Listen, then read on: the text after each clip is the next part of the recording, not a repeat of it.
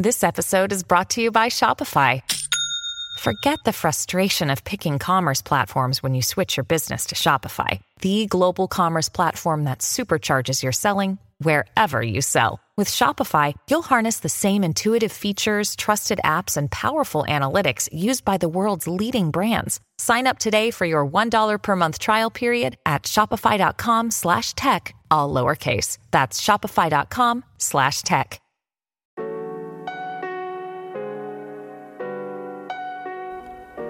Hola a todos, soy Víctor Abarca y estás escuchando Expreso con Víctor, el podcast diario sobre tecnología, tecnología que importa y cultura digital. Y bien, en este nuevo Expreso, que está disponible tanto en formato podcast, obviamente, que es desde donde me estás escuchando, y también en formato audiovisual en Café con Víctor, pues ya está a tu disposición. Y lo hace con noticias sobre Apple y cómo este ha triplicado su producción de iPhones en India, lo que significa que el 7% de los iPhones ya se está fabricando allí.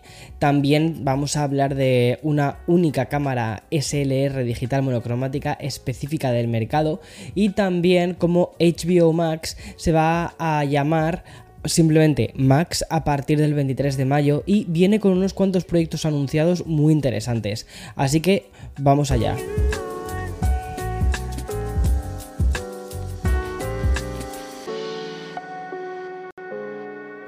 ¿Recuerdas los planes que tenía Apple de depender menos de China para la producción de sus dispositivos? Bueno, pues estos planes parece que ya están empezando a ser una realidad.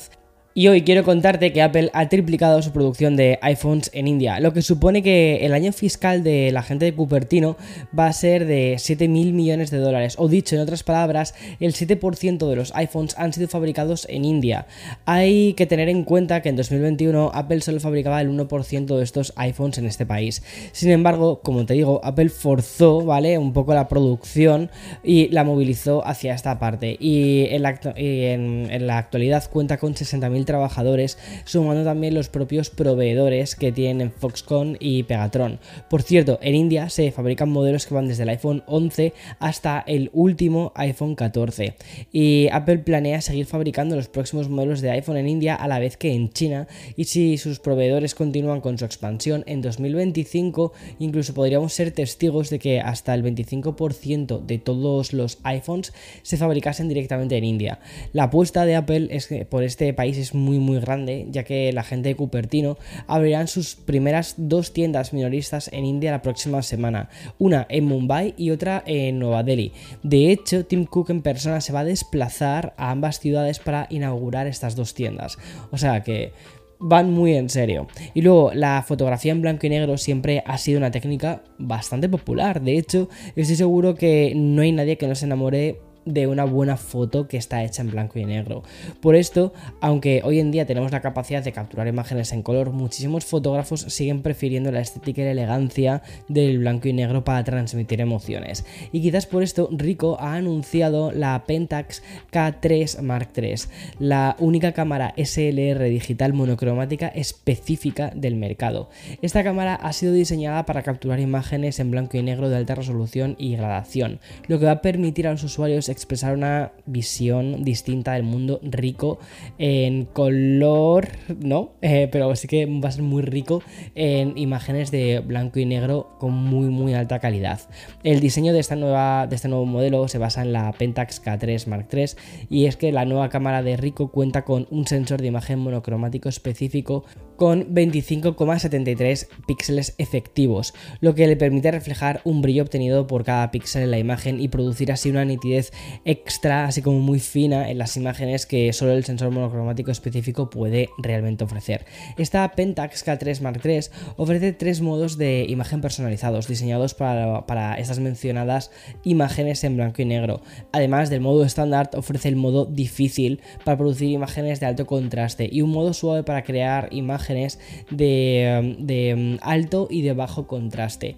La Pentax K3 Mark III Monochrome va a estar disponible a finales de abril y en puntos de venta autorizados por Rico Imagine por un precio cuidado, que aquí es donde viene lo interesante, y es que va a costar 2.200 dólares. Más tasas. Bueno, y tras muchos meses de rumores, por fin tenemos la confirmación de una nueva plataforma de streaming. Bueno, quizás la palabra que mejor define todo esto es, no es nueva, ¿vale? Y más bien lo que tenemos es un rebranding, pero que también va a venir con nuevos contenidos. Te voy a explicar un poco, ya te he contado en la introducción, pero quiero explicarte. Y es que la fusión de HBO Max y Discovery Plus ya es una realidad.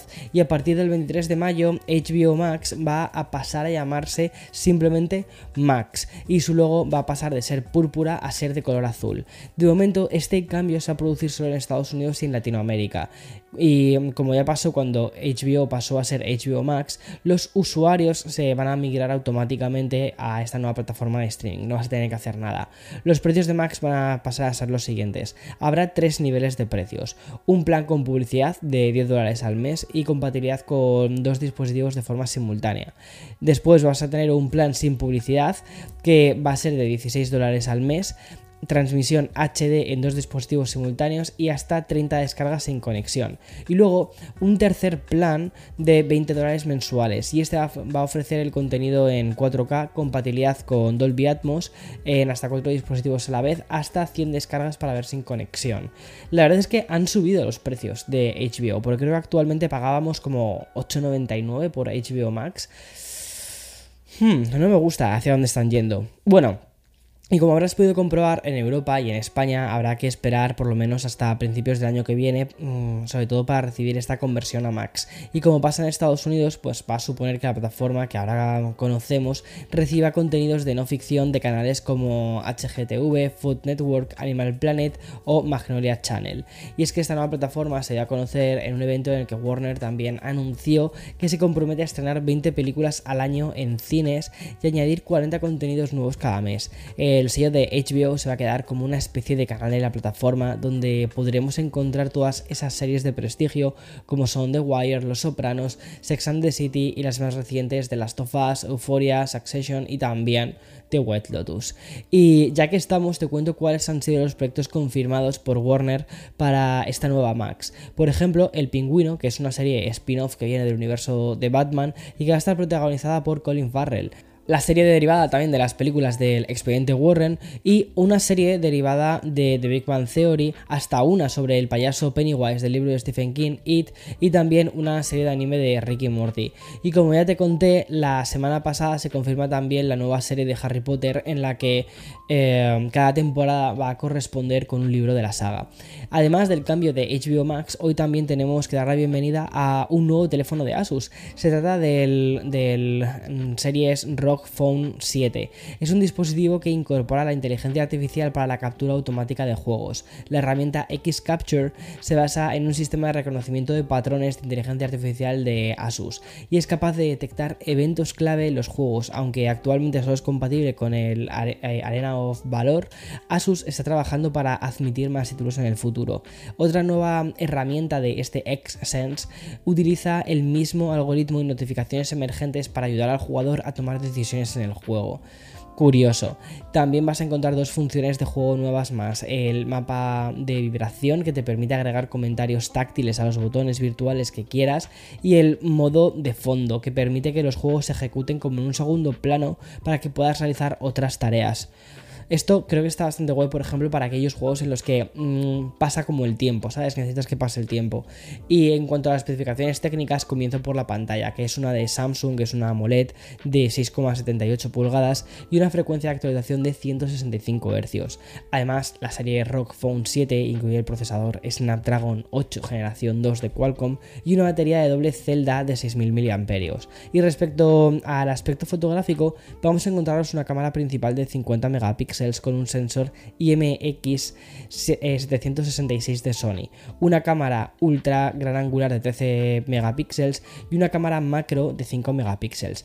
De momento el ROG Phone 7 solo va a salir en Taiwán y en Europa por un precio de 999 euros de salida en su versión más básica. Afortunadamente Asus sí que ha confirmado que también se va a lanzar en Estados Unidos, pero aún no se ha anunciado ni fecha ni precio.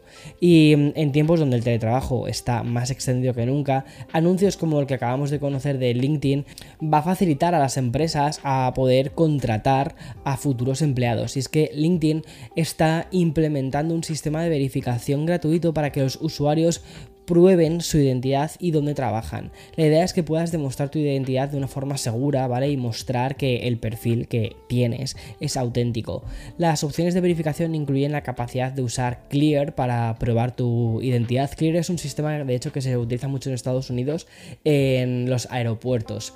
Y la verificación de, tu lugar de trabajo a través también de una dirección de correo electrónico y la plataforma de identificación verificada entra, eh, entra de Microsoft para obtener identificaciones digitales del lugar de trabajo de forma gratuita. Te recuerdo que LinkedIn pertenece a Microsoft desde el 2016 cuando la compró por 23.260 millones de euros. Y mm, la verificación a través del correo electrónico de las empresas ya está disponible para todos los usuarios de LinkedIn. Siempre que trabajen en un sitio de más de, o sea, en una de las 4.000 empresas admitidas. Y por su parte, la verificación de Microsoft Entra se va a implementar inicialmente a finales de abril para 2 millones de miembros de LinkedIn y poco a poco pues irá llegando al resto del mundo. Y hasta aquí todas las noticias de hoy. Mañana como siempre, más y mejor. Chao, chao.